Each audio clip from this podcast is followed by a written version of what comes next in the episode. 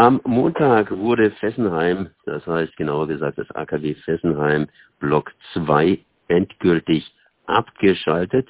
Abgeschaltet ist natürlich eine Geschichte und äh, jetzt können wir hingehen und können praktisch in die Nach-Fessenheim-Ära hineinstarten, was das genau heißt, beziehungsweise was da im Wesentlichen stattgefunden hat, kann uns Axel Meyer erklären.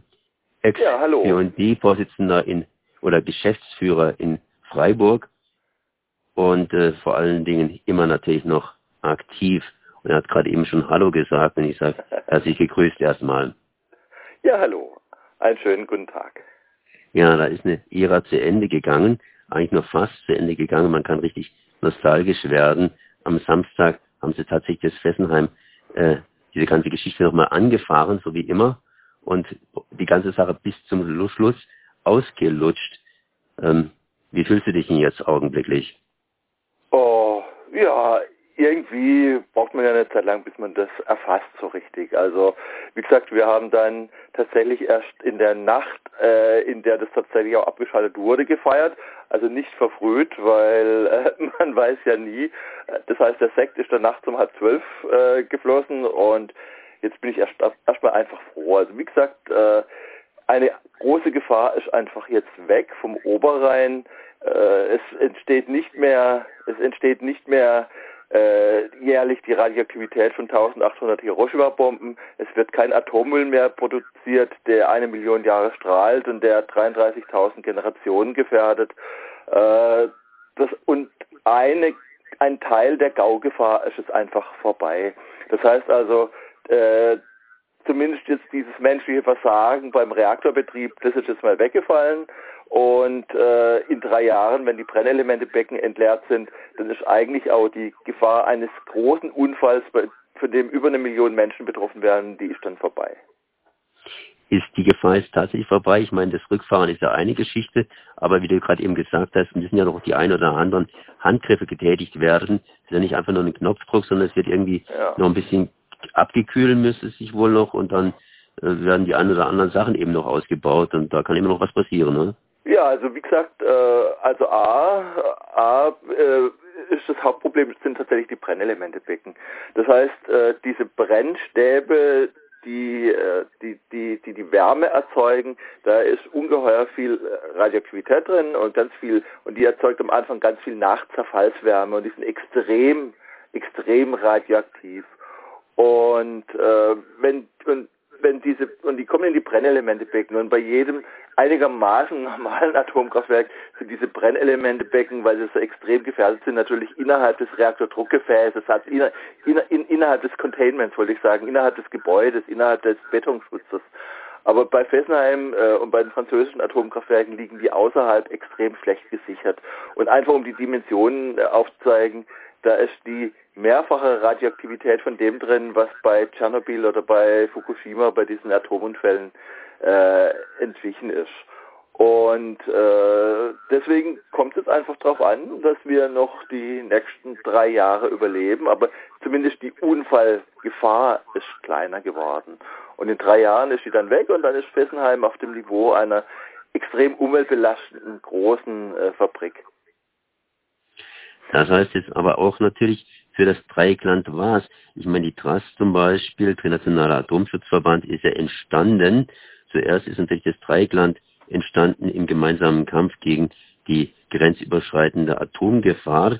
In Baden, in Südbaden hat man es praktisch verhindern können, dass hier zumindest in Südbaden ein Atomkraftwerk gebaut worden ist. In Fessenheim ist eins gebaut worden. Und wenn man mal von Kaiser Augst absieht, gibt es natürlich in der Schweiz, äh, was sozusagen die Nord- oder die Südsache von Dreieckländle ist, äh, Atomkraftwerke. Und jetzt gibt es praktisch in unserem badischen Bereich nichts, im Elsässer Bereich gibt es auch nichts und äh, ja, die Schweizer sind jetzt praktisch dran. Wie will man das Ganze jetzt über die Runden retten? Sprich, das Symbol Fessenheim ist ja mh, hm, erstmal so, wie du es gesagt hast, äh, hoch belastet zwar, aber dann harmlos geworden, relativ harmlos. Es, also wie gesagt, der TRAS, äh, der Trinationale Atomschutzverband, aber auch die Umweltbewegung werden natürlich A weiter nach Fessenheim schauen. Das heißt also A auf die Brennelementebecken und B werden sie auf Fessenheim schauen, dass es dort keinen Billigabriss gibt. Man muss ja einfach dazu sagen, die ganze Atomlobby sagt ja, Frankreich, tolles Land und äh, die haben so viele Atomkraftwerke und deswegen geht's denen so gut und der Strom ist so billig und sowas. In der Realität ist einfach so, dass die Elektrizität EDF-Aktie ist tief im Keller, die hat teilweise über 70 Prozent vom Wert verloren.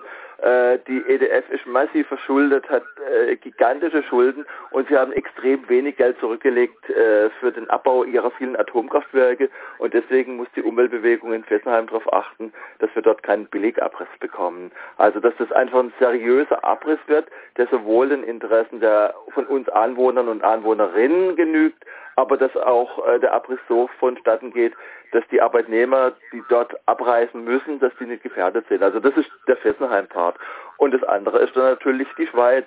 Also wie gesagt, am Hochrhein äh, stehen zwei Atomkraftwerke, nicht weit von Freiburg entfernt. Da ist Betznau. Betznau ist das älteste Atomkraftwerk der Welt. Äh, die reiche Schweiz äh, betreibt eine Hochrisikopolitik und in Leibstadt direkt an der Grenze haben wir einen, äh, einen Siedewasserreaktor, das ist der Reaktortyp Fukushima. Also wir müssen uns dann um die Schweiz kümmern und auch um die Schweizer Endlagerpläne, wo in einer extrem dünnen Schicht Opalinuston Atommüll gelagert werden soll. Das ist die Schweiz. Aber ich denke, die Aufgaben gehen noch weiter. Es genügt einfach nicht, einfach nur Nein zur Atomenergie zu sagen. Es ist viel einfacher, Nein zu etwas Gefährlichem zu sagen, als Ja zu etwas Gutem. Und äh, in Deutschland haben wir die riesige Aufgabe, den Atomausstieg mit dem Kohleausstieg zu verbinden. Und, äh, und, und wer Nein zur Kohle und wer Nein zur Atomenergie sagt, muss Ja zu den alternativen Energien sagen. Und ich erlebe im Moment gerade, dass die alternativen Energien von der Kohle- und Atomlobby massiv bekämpft werden. Wer morgen an Atomkraft und an Kohle verdienen will, der lässt heute die Windenergie bekämpfen, der lässt heute die Solarenergie bekämpfen, der lässt heute die Energiewende bekämpfen und ich erlebe das gerade insbesondere stark im Schwarzwald. Und ich finde, da war die Umweltbewegung in der Vergangenheit zu still. Wir müssen deutlicher und engagierter für die Energiewende kämpfen, auch gegen die Trolle der Atomindustrie im Internet. Jetzt äh, war gestern eine Party ein paar von uns, das heißt ein paar Radio Dreikland Redakteure und Redakteurinnen waren da. Da wurde dann gesagt, es gab hier, also war toll, aber natürlich auch der Altersdurchschnitt war ein bisschen, bisschen höher. Das heißt, es ist natürlich ein gewisses Problem, hier die Jugend am Laufen zu halten, sprich, dass sie weiterhin im Dreieckländle für eine gute Umwelt sorgt oder sich zumindest bei der Atomgeschichte engagiert. Ähm, sehe ich jetzt, ich, das sehe ich jetzt nicht so. Also wenn ich mir anschaue bei Fridays for Future, äh, die sind ganz, ganz sind ganz, ganz jung und ich war in Ending, das, da waren auch viele Junge dabei. Äh, die Jungen kommen nicht zu, zu, zu so Abschlusspartys. Wir haben ja im Prinzip jetzt gestern sozusagen einen Kampf gefeiert, dessen Wurzeln 50 Jahre zurückliegen. Und da waren natürlich auch viele, in Anführungszeichen, Veteranen und Veteranen dabei. Und äh, das, deswegen war, war, waren da auch war, waren da auch ältere Leute dabei. Aber wie gesagt, da kommt immer wieder eine, Ju eine Jugendumweltbewegung und äh, spätestens beim nächsten Gau sind wieder ganz, ganz viele dabei. Auch das einfach nochmal rückblickend. Als Fessenheim äh, begonnen wurde, hieß es, die Wahrscheinlichkeit eines schweren Atomunfalls mit Freisetzung von Radioaktivität wäre 1 zu eine Milliarde Jahre. Äh, wir hatten seither die Kernschmelze in Harrisburg, wir hatten die Kernschmelze äh, in Fukushima, äh, wir hatten die Ker Kernschmelze in Tschernobyl. Also diese eine Milliarde Jahre sind wahnsinnig schnell vorbeigegangen. Und wenn ich mir mich umschaue in der Welt, die Atomkraftwerke werden älter und Unfälle sind nicht auszuschließen. Und damit aber auch wieder zurück ins, zu uns ins Dreieckland. Es gibt keinen Grund zur, zur, zur Beruhigung ein Atomunfall kann uns auch aus der Ferne betreffen. Also wie weit war Tschernobyl doch von Freiburg entfernt und trotzdem ist die radioaktive Wolke durch einen dummen Zufall und dumme Winde und dummen Regen bis in den Schwarzwald gekommen und äh, in, in Pilzen im Schwarzwald haben wir immer noch Cäsium. Also zukünftige Atomunfälle, die uns betreffen, sind nicht ausgeschlossen. Also deswegen, es ist richtig, dass wir jetzt sagen, Fessenheim, äh, Betznau, Leibstadt, aber äh, es stehen ja noch zwei, drei Atomkraftwerke drumherum und die allergrößte Gefahr, die ich sehe, ein Thema, was im Moment im Prinzip an allen vorbeigeht, die größte Gefahr der Atomenergie um die müssen wir uns noch stärker kümmern, nämlich die, dass äh, im Moment so mit dem vorgeschobenen Greenwash-Argument, äh, Atomkraftwerke würden dem Klima helfen, dass es Menschen und Organisationen und Trolle im Internet gibt, die sagen, äh, wir, müssen Atomkraftwerke in alle Länder der Welt liefern. Und im Moment sind gerade so dauerverregnete, sonnenarme Länder wie Saudi-Arabien, die Vereinigten Arabischen Emirate und die Türkei dabei, äh, Atomkraftwerke zu bauen. Und da geht es aber nicht um Energie, sondern da geht es darum, über den Umweg von Atomkraftwerken an Atomwaffen zu kommen, an Atomkraftwaffen. Und einfach jedes neue Land, das über den Umweg von Atomkraftwerken zu Atomwaffen kommt, gefährdet die Menschheit. Da geht es um einen nordkoreanischen Machtzuwachs. Und äh, es ist einfach entsetzlich. Herr Sarkozy hätte vor Jahren gerne Atomkraftwerke nach Libyen geliefert. Dann stünden dort in diesem Krisen- und Kriegsgebiet jetzt Atomkraftwerke. Dann könnte man dort schmutzige Bomben bauen. Es ist einfach verheerend. Also so, das ist ein Thema, das im Moment an der Umweltbewegung sehr stark vorbeigeht und was auch in, in den Medien nicht kritisch aufgegriffen wird. Und das wird ein großes Thema der Zukunft sein. Leider Gottes eine ganz, ganz lange Zukunft, die du das eben auch erwähnt hast. Wir haben aber nicht so lange Zeit hier zu reden, deshalb bedanke ich mich erst einmal hier bei Axel Meyer für diese Auskünfte, weil an dem Thema müssen wir dranbleiben. Der Atommüll ist ein Problem und wir haben nicht nur Atommüll im Dreieckländer, sondern auch noch anderen Müll. Da kann man wunderbar verknüpfen.